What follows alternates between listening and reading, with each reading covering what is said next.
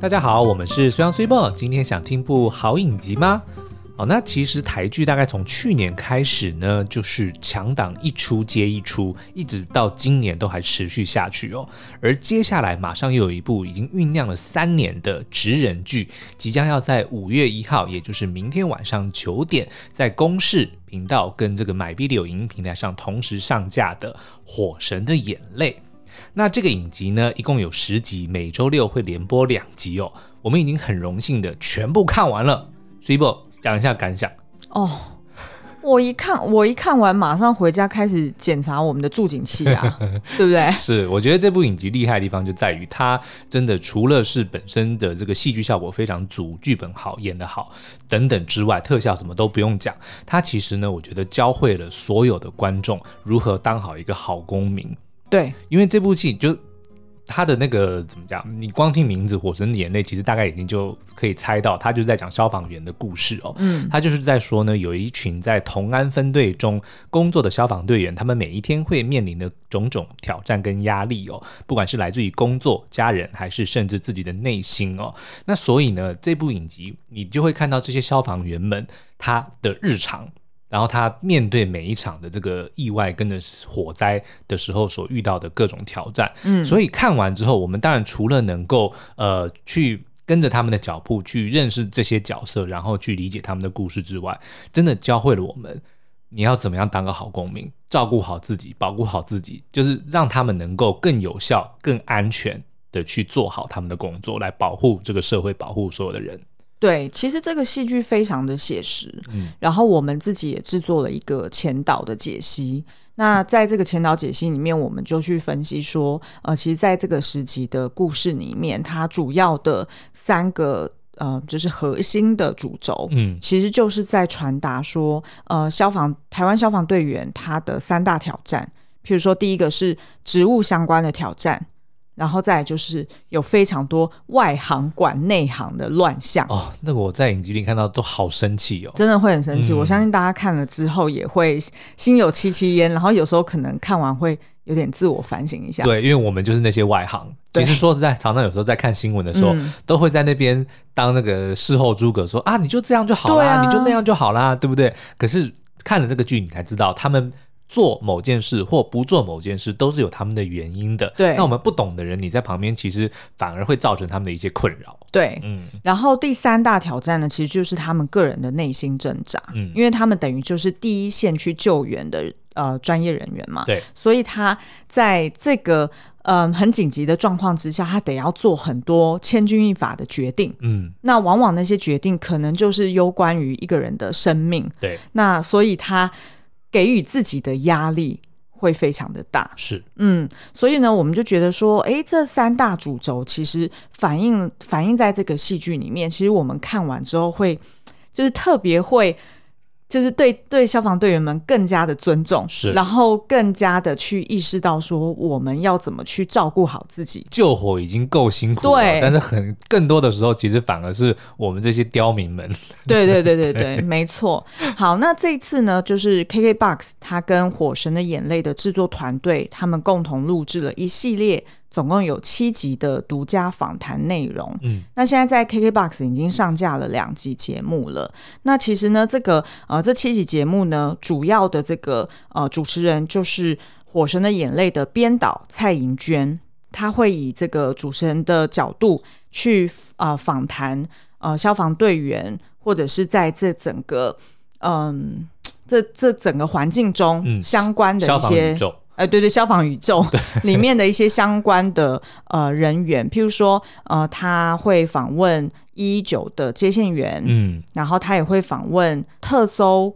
消防员，嗯，然后啊、呃，再来是甚至是那个钱柜 KTV 大火里面的一一个幸存者，哦、蔡先生，然后再来就是呃消防员的权益促进会等等。对，那我觉得印象很深刻的是，呃，像是第二集。呃，编导蔡盈娟呢，她就去专访了一位顾小姐。嗯，顾小姐呢，她的先生跟她的两个儿子，嗯，都是消防队员。哇，这太伟大了！这真的超伟大。因为光是老公，我就想象，如果我是她，老公是消防队员，他可能已经过了大半辈子这种。提心吊胆的生活。但是没想到儿子们竟然也是跟着老爸的这个脚步，也成为了伟大的消防员。我觉得，一方面他一定很骄傲，可是我觉得他自己的心里的那一种挣扎，一定也是。我都不知道要怎么讲了。对啊，对啊，所以大家可以去呃找来这些节目来听哦。那我们自己呢，呃，在今天的节目中，我们会播出第一集，嗯、也就是编导蔡颖娟，她会去呃在半小时的节目里面呢，去分享她当初呃一开始想要制作《火神的眼泪》这个故事嗯的一个起心动念。嗯、对。然后他在做田野调查的经过，他是怎么跟着不同的消防分队一起去出任务，然后甚至跟他们呃在这个分队当中去待命，然后看他们私底下在没有出任务的时候的互动，然后跟心路历程。是，那呃他也会去呃分享说他自己印象最深刻的呃这些职人们的背后的真实故事，然后他怎么去把这些故事。给呈现在他的戏剧里面的，嗯、那所以大家也不用担心说，哎，那这样子今天会不会爆雷曝光光？哦，不会不会，他并不是以这个影集里面的剧情做讨论。对对对，所以呢，就是呃，这七集节目，那目前已经在 KKBOX 里面上架两集，那大家可以去找来听。那在接下来的呃每周六晚上都会更新一集，总共有七集。嗯、那我们觉得是蛮适合搭配这个《火神的眼泪》的戏剧一起来。呃，收听收看的。好，那接下来就让我们来听听编导蔡盈娟分享她的故事吧。好哟，欢迎收听《火神的眼泪》Podcast 特辑，我是蔡盈娟，是消防员职人剧《火神的眼泪》的导演，也是《火神的眼泪》Podcast 特辑的节目主持人。除了影像，我们希望透过声音带你听听剧中角色们。聊聊他们真实的生命故事。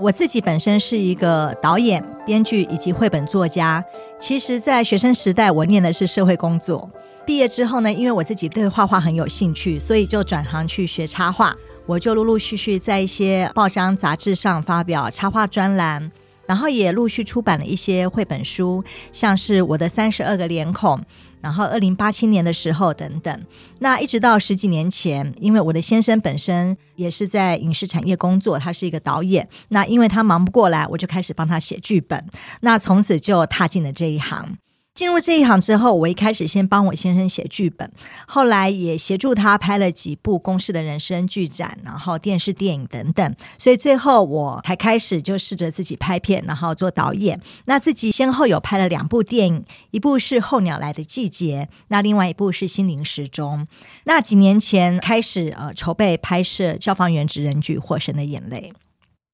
一开始会想拍摄《火神的眼泪》这样的一个消防员职人剧，有一个很大的原因是前几年呢，台湾刚好有发生几场大火，然后有相当多的消防员殉职。那时候，嗯、呃，其实整个社会都非常的震惊跟瞩目。那那时候我就阅读了一些深入报道，才发现说啊，原来台湾的消防员他们的工作，打火之外，其实还要做非常多。呃，各种多元的这个救援还有救护的工作，工作环境很艰辛，那人力不足，那是一个很辛苦的一个行业。那在这个情况之下，我就觉得，嗯，很希望能够拍出他们的故事，真实的工作样貌，跟他们生活和工作上面临的挑战。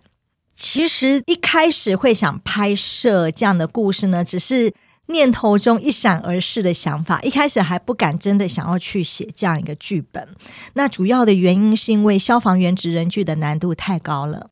那它的难度是在于说，我们平常拍一部呃电视或是电影，那我们可能可以去嗯，就是去借一个民宅来，然后把它陈设成主角的家，然后拍完之后再归还给屋主，好，那付他一些租金就好。可是拍消防员职人剧有一个很大的挑战是，譬如说我们要拍火警，那我们不太可能去跟人家借一个呃民宅，或是借一个商办大楼过来，然后拍一拍之后放火烧了，烧完之后其实根本无法复原还给人家，所以这就是一个在资源上、资金上都非常庞大的一个难题。然后另外。呃，其实这里面的难题很多，譬如说包含消防车、救护车。我们拍一般的电视剧需要各种车辆时，我们就去车行租车子来拍就好。可是拍消防员职人剧里面一定会呈现消防车、救护车，这些车子不是去一般车行可以租借到的。我们甚至也很难用自己的财力去买一台消防车来，哈，一台消防车可能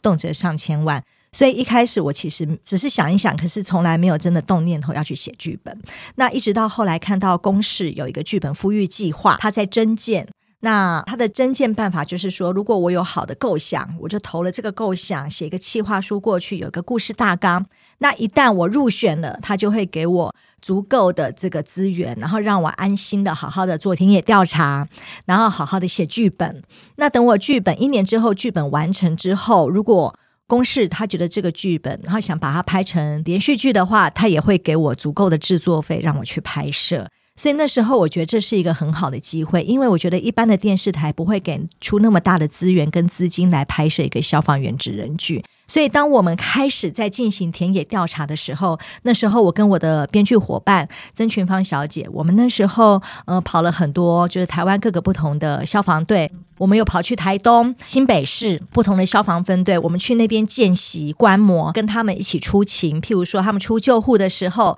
或是他们出打火任务的时候，出救援任务时，我们就跟他们一起出勤，然后在现场去观摩，看他们如何工作。警铃没有响，平常没有出勤任务时，我们就在分队。里跟他们一起待命，然后看看他们平常在分队的时候怎么做长训，做哪些工作，然后他们呃如何解决自己的三餐等等。好，这就是那时候我们做的事情。当然，观摩最久的是在新北市的两个分队，哈，一个是新店分队，一个是举光分队。这两个分队被我们打扰很久，我们都觉得很不好意思，非常的感谢他们。在填调的过程中，当然有非常多难以忘怀的事情。那除了我们去观摩之外，其实我们还访问了非常多全台湾各地的消防员，呃，包含就是新北，然后新竹，然后台中、台南、高雄，然后呃南投、宜兰，还有台东等等，就是各个地方不同的消防员，还有消防替代役男。我们甚至还有访问，就是一些分队长，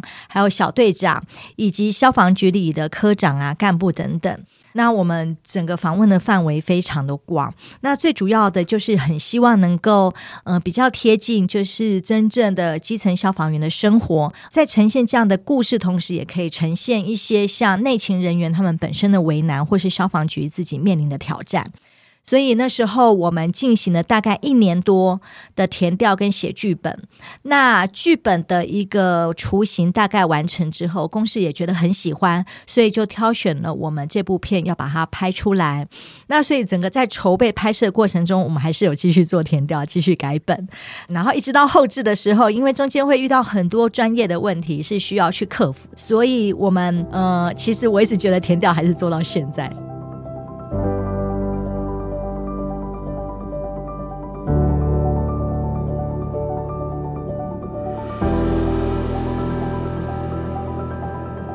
刚刚讲到我们田野调查，其实在发展剧本的阶段，就那时候冬天跟夏天都有特别去消防分队里去观摩跟见习，因为他们冬天跟夏天的勤务其实非常的不同。那当然一定会有的勤务就是像是打火，然后或者是救护，平常打电话打一一九。然后一一九所派遣这个救护车到我们家里，或是到事故现场来载我们这些伤病患到医院去。这些一一九派遣来的救护车，其实都是消防员他们驾驶，然后他们来进行救护工作的。我记得那时候填调时很有趣，就是我访问到一个特考进来的消防员，他跟我说。呃，他本来啊是要特考进来的时候，他那时候因为他原来的工作，他觉得好像不是很有保障，所以他想换工作。那可是他又不是很善于考试，不是那么爱念书。然后他妈妈就觉得说要换工作就去做公务员。然后他妈妈就研究了很久，就觉得哎，所有的公家机关的考试里，好像消防员相对上来讲比较挑战没那么大，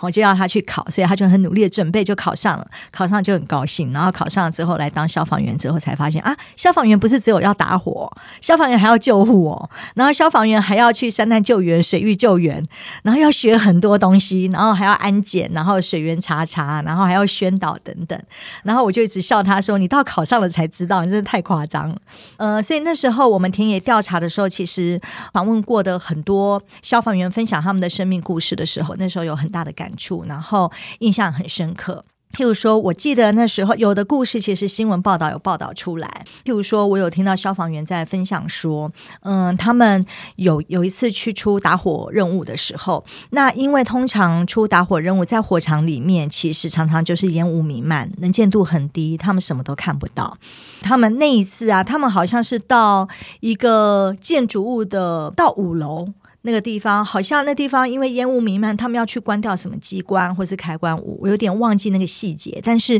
嗯、呃，他们一个一个消防员进去啊，就是哎。诶走一走就无声无息的掉下去就不见，就第一个掉下去，后面的人不知道，因为根本也来不及叫。因为在火场里面呢、其实听很多消防员朋友跟我分享说，在火场里面，是现场的无线电，大家都会很嘈杂，这个呼叫那个，那个呼叫这个，然后很多沟通传达，然后你到火场里面收讯也没那么好，然后火场里面的很多声音其实也是很吵，所以其实嗯、你不见得能听得到什么外界的声音，不见得能听得那么清楚。那如果你是从楼上掉下去，其实就是可能还来不及叫，或是你叫的时候，旁边的人也听不到，因为因为每个人消防员进火场时带着气瓶，那个用气瓶呼吸时的那个声音就非常的大声，很吵。所以气瓶的声音加上这个无线电的声音，其实这个声音这么吵，当他掉下去的时候，其实后面的人常常也都不晓得前面能掉下去。他然后原来那是一个废弃的一个货梯，然后那个门呢，不知道为什么坏掉了，然后没有去给它封起来，因为他们也没想到。那里会火警，因为大家看到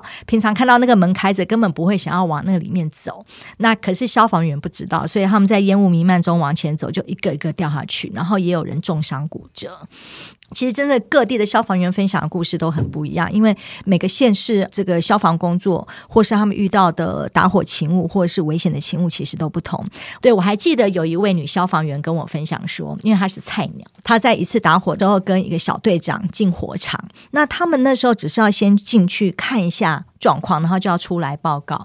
那那个小队长本身是有拿热显像仪，我不知道大家有没有听过热显像仪这个东西。这个东西就是在火场烟雾弥漫的时候，你拿着热显像仪在里面走路，那热显像仪可以让你看到火场里的火点、温度高的地方，然后可以看到里面的一些人啊等等。对，所以这个热显像仪对消防员来讲，在火场里很重要，因为在烟雾弥漫中，你有了热显像仪，你就很多东西可以看得到，不会像瞎子一样。那这位女消防员就是她是个菜鸟，然后她就跟着她的这个小队长进火场。那那地方真的就烟雾弥漫，她说能见度大概不到三十公分，因为大概整个烟尘已经往下，因为烟会往上飘，所以烟是慢慢往下累积，往下累积。她说大概只到离地面不知道几公分才有能见度。那她是站着走的，就会比较看不到。然后他们看完之后，他就跟着小队长要退出去了。那他知道，他其实知道出口离他大概只有两公尺，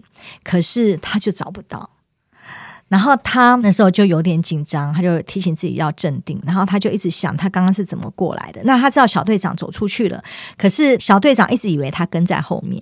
那其实他没有，然后所以他就那时候一直想说，他要不要叫小队长呼叫小队长进来接他？可是因为他知道他进去没有多久，他觉得，而且他知道他们那个地方还没有那么危险，因为他说他们虽然穿消防衣，可是火场的高温程度，他们隔着消防衣是感受得到的。对，所以，呃，他在那个地方，他知道那个温度不高，他知道火源、火点离他们很远，所以他知道他那时候没有很危险，所以他想再自己找一下。好，那结果这时候，因为外面的小队长就是要回报他的长官说，哎，火场他现在进去看大概什么状况。回报完一阵子之后，发现怎么这个菜鸟没有跟出来，哈，就刚下分队的菜鸟，所以小队长就在外面喊他的名字。然后这个消防员一听到小队长在喊他，他就知道声音的方向，他就沿着那个方向走出去，他说只有两公尺，可是他在里面找很久。火场的看不见的这件事，其实是很危险的事情。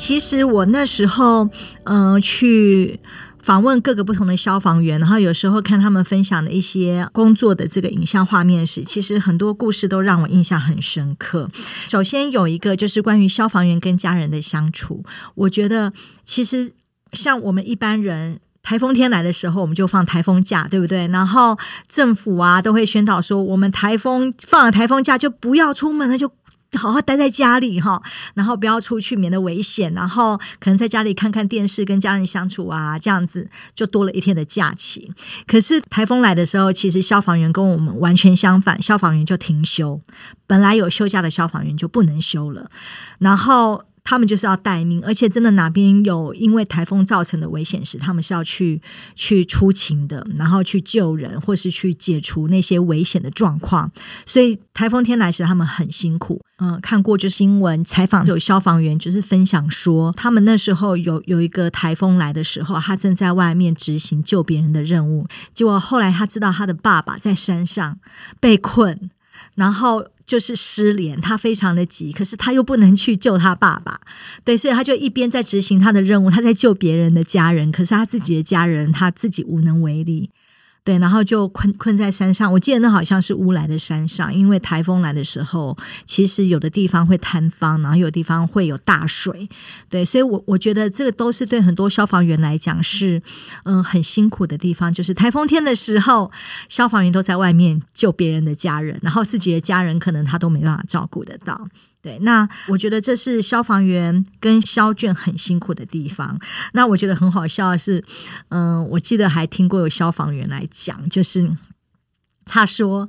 他跟他哥哥两个都是消防员，然后嗯、他爸爸他都让跟他爸爸说，他们都是在做内勤。所谓内勤就是有点像是，譬如说在消防局里面做，嗯、就是消防局里面的科员，然后不是出打火。救护这些勤务的，这就是内勤。那外勤就是在各个消防分队。那在分队就是一一九那个一派遣他们去出任务，他们就要开着消防车或救护车出出去出任务的哈。那所以这两兄弟呀、啊，他们说他们两兄弟都告告诉爸爸说，我们都是做内勤的。他爸爸大半辈子都一直以为他们做内勤，然后一直到去世，因为他们他们回去也都不讲，就是很多消防员回家都不会去讲他们在工作上遇到的危险的事情。对，然后嗯。嗯，如果要讲，顶多是讲一些好笑的事。所以工工作上，如果今天，譬如说，如果今天打火，结果打一个垃圾火警，然后那个突然爆炸，我差点就呃怎样受伤或没命了，他可能回去都不会讲，因为怕家人担心。然后有的消防员甚至于他受伤了，譬如说我今天出一个任务，结果我受伤了，那这个伤可能要一个礼拜，要养伤养一个礼拜，我可能就会跟我的家人说啊。最近因为什么事情，我们分队停休，我七我七天不能回家，好，七天之后才能回家。啊，其实他不是停休，他是怕家人担心，所以他就干脆不回家，就住在分队养伤，伤好了再回去。对，所以有时候听到这样的故事，我心里其实是很不舍。就是会很心疼，就觉得他们很辛苦，然后他们的家人也很辛苦。其实很多消防员的家人心里也有数，所以就是也不不一定会说破，对，但是心里总是会很担心的。然后尤其是如果有大火发生的时候，我相信看到那个新闻一定会一定会担心。嗯，我我觉得关于消防员跟家人的部分啊，是我自己那时候嗯有很大的感触。好，那有的消防员他们遇到状况，可能从谈恋爱时就会有这样状况，就是说，因为他们工作很累，好像，嗯，我不知道刚刚有没有提到，嗯，我刚刚有提到说，有消防员可能凌晨四点到八点是值救护班，那救护班值完之后回去，他本来要回分队补眠，啊，结果睡觉还睡没一两个小时，就警铃大响，然后出去打火，那所以很多消防员他们在勤二休一，就是连续上班四十八小时的时候。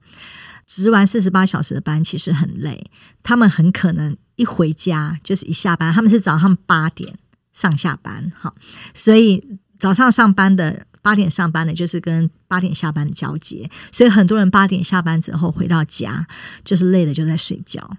然后我之前还有看到有消防员分享说，他跟那个他在约会的时候，然后就打瞌睡，然后然后还有消消防员说，回到家就是结婚了，回到家就一直在睡觉。然后有时候如果他刚好前一天打火打到天亮，或是出什么任务到天亮，回家就睡觉，睡睡醒来，哎，已经下午了。然后可能可以跟家人好，或是出去跟嗯、呃、朋友。嗯、呃，碰面聊天，吃个饭，然后到了晚上就是准备要睡觉，因为第二天早上八点要上班。可是有时候晚，因为你睡到下午三四点，你到晚上睡觉时间不见得睡得着，那你在床上翻来翻去，翻到一两点，差不多睡着。第二天一早又起床，然后去上班了，这样其实非常的辛苦。那我觉觉得有的消防员呢也会很辛苦，就是说，嗯、譬如说他可能。不常在家，那孩子可能就只能由另一半来照顾。那孩子呃，不见得会跟他很熟。我记得我那时候有访问过一个消防员的孩子，他说他他就是他爸爸没有很常回家，然后所以他主要都是妈妈带他们长大。但是他知道爸爸很爱他们，很关心他们，他爸爸休假都会尽量赶回来。对，然后但是就是他知道他成长的过程中，爸爸是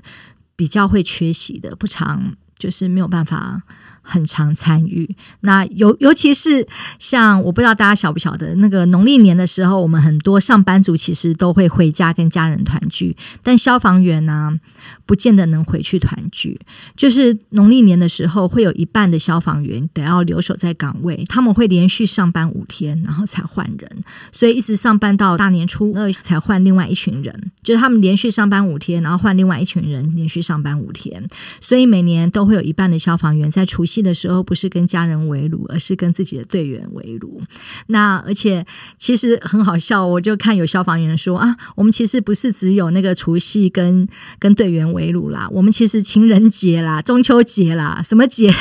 都是跟队员过这样，对，那我觉得也很有趣。可是如果有的消防员的家属没有。办法比较容易有裂痕，尤其是两个人谈恋爱时，可能热恋期也许浓情蜜意，还有可能接受这样的状况。但是如果两个人结婚，甚至于开始有小孩之后，变成消防员的另一半，他等于是要扛起主要的照顾孩子的责任，这个会非常的辛苦。尤尤其是台风天之类这种，你最你常常是最需要另外一半在你身边的时候，结果他都在外面帮助别人。我觉得这是一个，呃，对很多消防原来讲一个很困难的家庭议题，对，那所以其实在这个部分，我有特别在《火神的眼泪》里面，我有设计了一个。呃，主角就是《火神的眼泪》有四个主角，那每一个主角身上我都让他呈现一个议题。那其中我有呈现一个爸爸消防员哈邱汉成他的故事啊，那是由温升豪饰演的这个角色。那这个角色呢，他就是一个嗯、结婚有太太有小孩，然后他他的太太又快要生第二胎的消防员。那他在工作跟家庭的需要中间，其实就常常面临了两难。就像我刚刚讲的很多故事，就是。台风天的时候，你在外面救别人的家人，可是你的爸爸被困在山上，或是你的太太，或是你的小孩，你都不能去救他，因为你正在外面救别人。我就是有透过邱汉成，就是爸爸消防员这个角色，好来呈现关于消防员跟他家人这样的一个议题。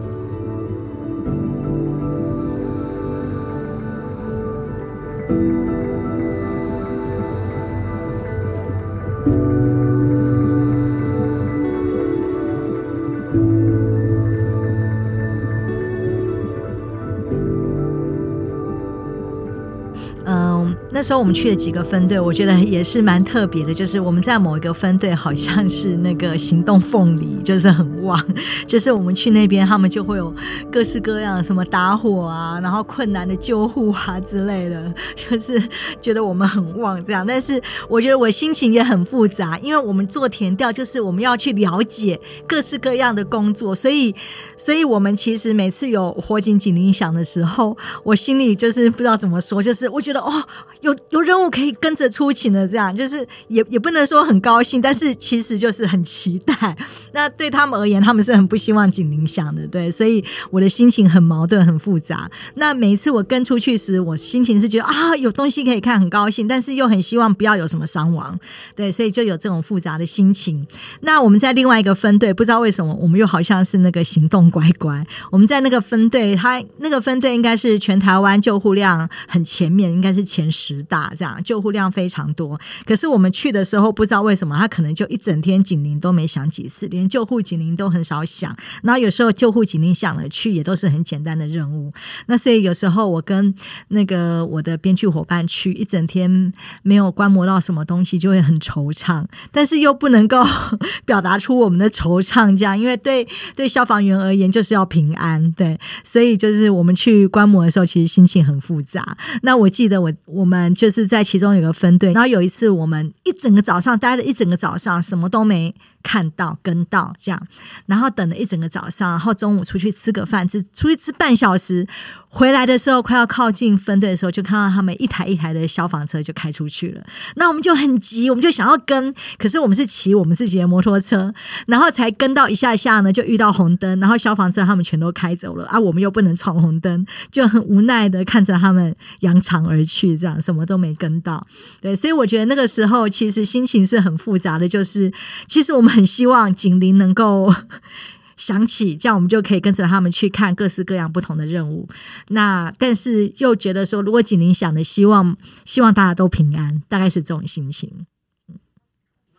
嗯，我想要特别提一下，就是从我们剧本。田野调查期，然后到写剧本，然后一直到我们嗯、拍摄的筹备期，然后拍摄期到后制期，到现在嗯、所有帮助过我们的人，那我想要特别先谢谢，就是呃台东市消防局，然后还有新北市消防局给我们的许多协助。那时候我们去台东市消防局，就是有观摩了嗯、他们所做的打火勤务跟救护勤务。那我印象很深，就是我们那时候。去刚好有看到他们在做一个呃，垃圾掩埋场的打火，好，那是一个空旷的地方。然后他们可能譬如说，呃，每个分队就是我们去的时候，他们刚好要交接班，所以我就跟着他们到现场。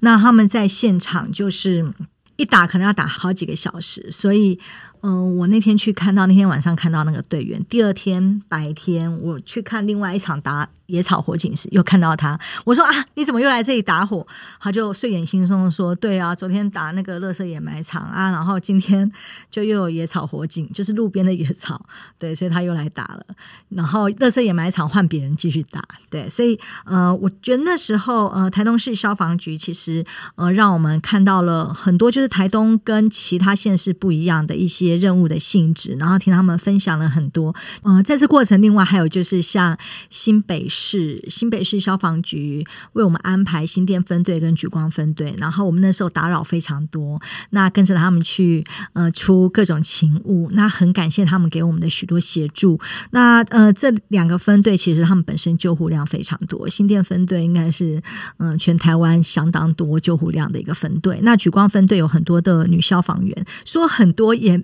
应该是说，相对于其他分队来讲比较多哈，他有几个女消防员，好像有三四个，然后分队长本身也是女性，所以跟其他分队有的分队根本整个分队都没有女消防员。像我之前去新店分队，五十几个队员里都没有女生，对，所以我觉得这也是一个很不同的一个呃观摩的地方。那嗯，除了这个之外，其实我我自己也很感谢，就是台北市消防局在我们筹备期开始就帮我们训练员，那我。我们虽然很想要知道如何去做这些专业动作，可是这个我教不来，因为我根本不会做。不管是 CPR 或是打火的动作，哈，尤尤其是呃救护有很多非常专门的困难的动作，像他们消防员他们的救护还有分等级，像最基础的就是 T1 EMT one，像那时候我们剧中有很多困难的这种呃比较艰深的这种救护动作，或者是。山难救援、水域救援的动作，就是我们都是请这个台北市消防局帮我们训练演员，然后甚至于让演员去学，就是如何打火。这些，那我们拍摄时，其实台北市消防局也有派顾问到现场协助我们很多救护动作。那我们有的打火戏，呃，如果是在台北市拍摄，就是台北市消防局给我们很多的支援。那如果是在新北市，那新北市消防局也提供我们很多支援。我们其实非常的感谢，对他们给我们很大的帮助。那我要补充一点，就是因为我们填调的时候啊，就是在剧本发展阶段跟田野调查阶段，我们去这个呃新店分队跟举光分队，真的打扰太久太多次，所以其实我那时候在写剧本的时候，呃，除了我们自己主角所待的分队是大园市，这是一个虚构的县市哈，大园市，然后同安分队这是虚构的分队，可是我在里面呢，同安分队隔壁有一个那个。呃，光举分队 就是举光反过来念这样，然后本来也弄了一个电兴分队，就是新店反过来。可是后来到了要开拍前，因为呃，就是剧组伙伴们觉得电兴这个名字很怪，不太像是一个台湾的会有的这个名称，所以我才把它改成甜心。对，所以里面就是会有一个甜心分队跟光举分队，其实就是只是我把我心里的感谢默默的放在里面这样。那呃，我觉得呢，其实这整个过程。我觉得会有一些小小的遗憾的事情，嗯。首先，我觉得比较遗憾的就是因为预算限制，有些戏就只好删除。好，那一方面是因为我们的拍摄天数可能没有办法，就是拍这么多戏；然后再一方面是这个戏可能本身又难度太高，然后也要花很多钱。譬如说直升机的戏。好，我们在故事里呢，因为我想呈现消防员工作的任务的多元，所以我已经在戏里面除了打火跟救护之外，我还有放了譬如说山难救援、水域救援，然后还有这个。消防安检，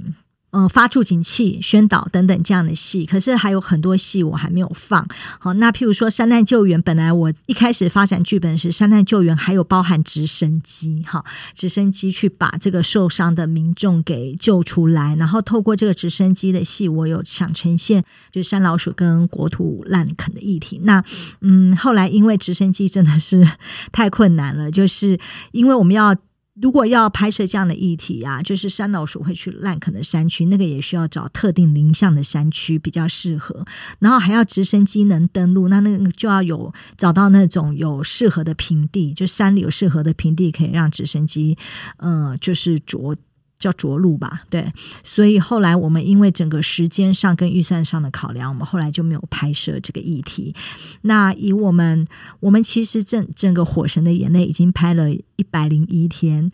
就是已经算是非常的。就是 超出当初的规划多很多，所以所以那个时候就是，其实，在开拍前我们就还有删一些戏。那譬如说，我们也有拍一个就是废弃的货梯井的戏。那我当当初规划就是整个货梯井里面的水是积满两三公尺的，我想要拍水中摄影。就是因为消防员的戏，大家都只想到火，可是我觉得水其实是另外一种，对。但是后来也因为这实在是大工程，我们预算不足，所以这个也没有拍。那这是小遗憾。那其他的遗憾是，但是我我觉得呢，有些地方是不得已，就是在写剧本时就已经决定不要这样拍。像什么戏呢？譬如说，嗯，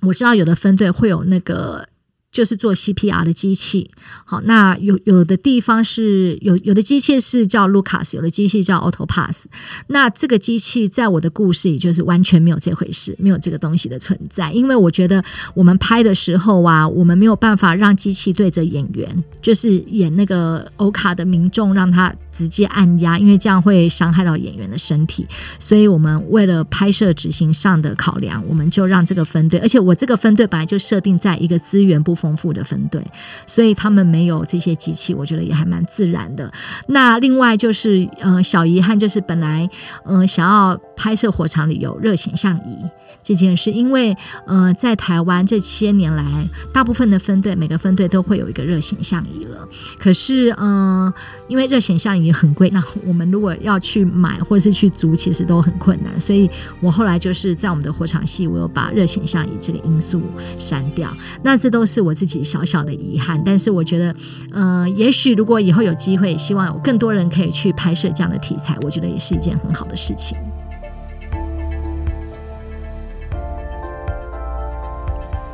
火神的眼泪》即将在今年的五月一号首播，呃，会在公共电视台以及 MyVideo 播出。很欢迎大家到我们的脸书粉丝团，会看到更多的相关消息。更欢迎大家五月一号的时候，呃，准时收看。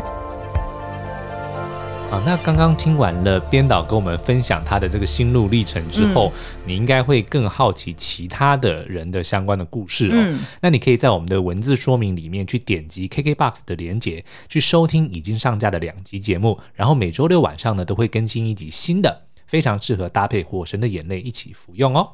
好哦，那今天的节目就到这边，我们下次再见，拜拜，拜拜。